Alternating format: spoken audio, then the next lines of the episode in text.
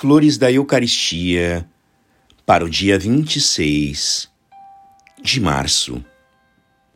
Mercê de nossa condição de Filho de Deus, o Espírito Santo habita e permanece em nós, com a missão divina de formar o novo homem, Jesus Cristo, inculcando-nos suas virtudes, seu Espírito, sua vida, em uma palavra com a missão de fazer outros Cristos.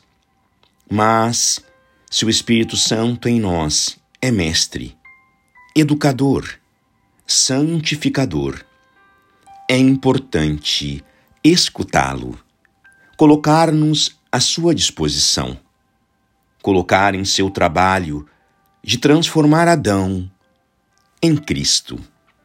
Daí, resulta que o recolhimento em Deus, presente em nossa alma, é de toda a necessidade, pois essa transformação em Jesus se faz gradualmente e deve ser constante, sem interrupção.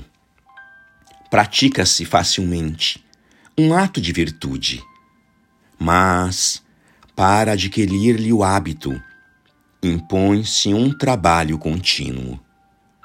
E como as ocasiões, principalmente as grandes ocasiões de praticar exteriormente a virtude, são raras, o amor da virtude se extinguiria depressa na alma se o seu único alimento fossem os atos exteriores.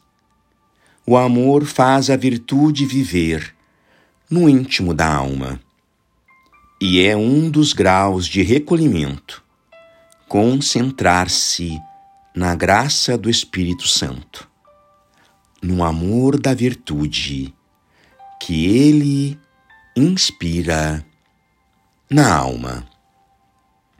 Graças e louvores sejam dadas a todo momento ao Santíssimo e Diviníssimo Sacramento.